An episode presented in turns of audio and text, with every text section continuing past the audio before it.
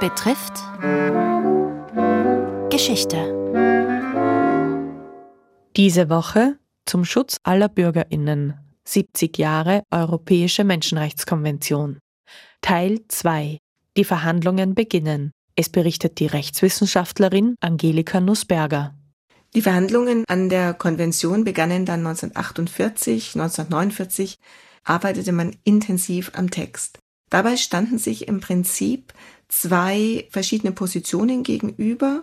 Einerseits die Position des Parlamentarischen Komitees, des Komitees für Rechts- und Verwaltungsfragen, andererseits die Position des Ministerkomitees, in dem höhere Beamte vertreten waren. Man machte einen ersten Entwurf, den man die Konvention der Europäischen Bewegung nannte. Dieser erste Entwurf trug die Handschrift von Pierre-Henri Taitjean, französischer Justizminister unter de Gaulle in der ersten Regierung nach dem Ende der Besatzung in Frankreich. Er selbst war Widerstandskämpfer gewesen und hatte sich schon früh für ein neues Europa eingesetzt.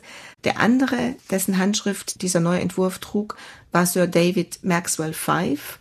Der war Chefankläger oder stellvertretender Chefankläger bei den Nürnberger Prozessen gewesen.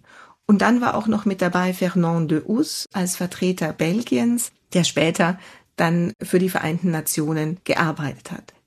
Die drei waren ausschlaggebend und haben dann für die Konvention zurückgegriffen erst einmal auf den Text der Allgemeinen Erklärung der Menschenrechte.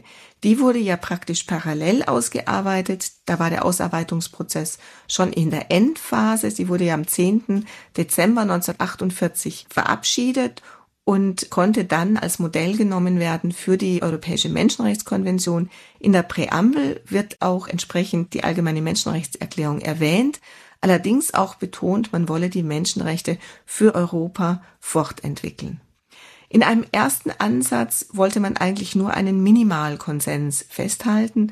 Man wollte eine Art Einfrierklausel machen. Man wollte festhalten, dass alle in den Verfassungen der einzelnen Staaten enthaltenen Menschenrechte nicht abgeschafft oder verändert oder verschlechtert werden sollten.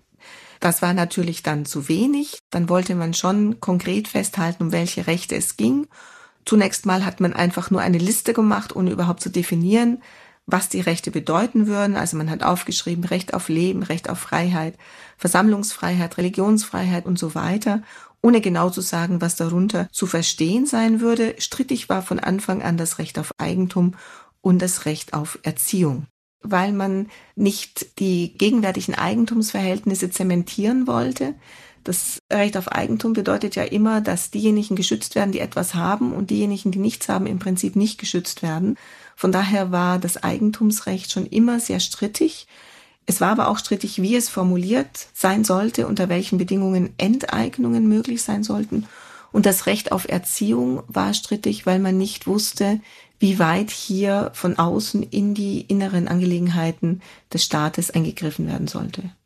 Als man diese Liste ausgearbeitet hat, hat man aber gleichzeitig betont, dass man einen sehr effektiven Durchsetzungsmechanismus haben wolle und man hatte ursprüngliche Pläne, die weitergehen, als was in der Gegenwart sogar erreicht worden ist. Man wollte einen Kontrollmechanismus mit einer Kommission und einem Gericht, einem individuellen Beschwerderecht.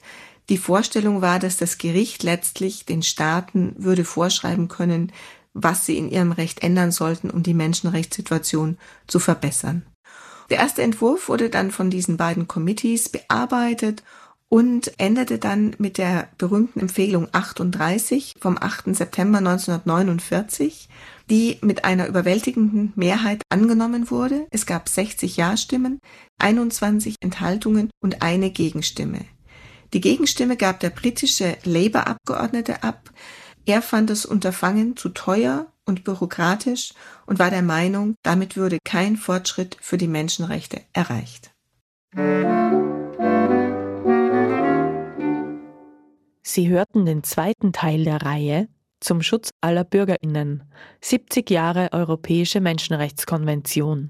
Erzählt von Angelika Nussberger, Rechtswissenschaftlerin und Direktorin der Akademie für europäischen Menschenrechtsschutz an der Universität Köln.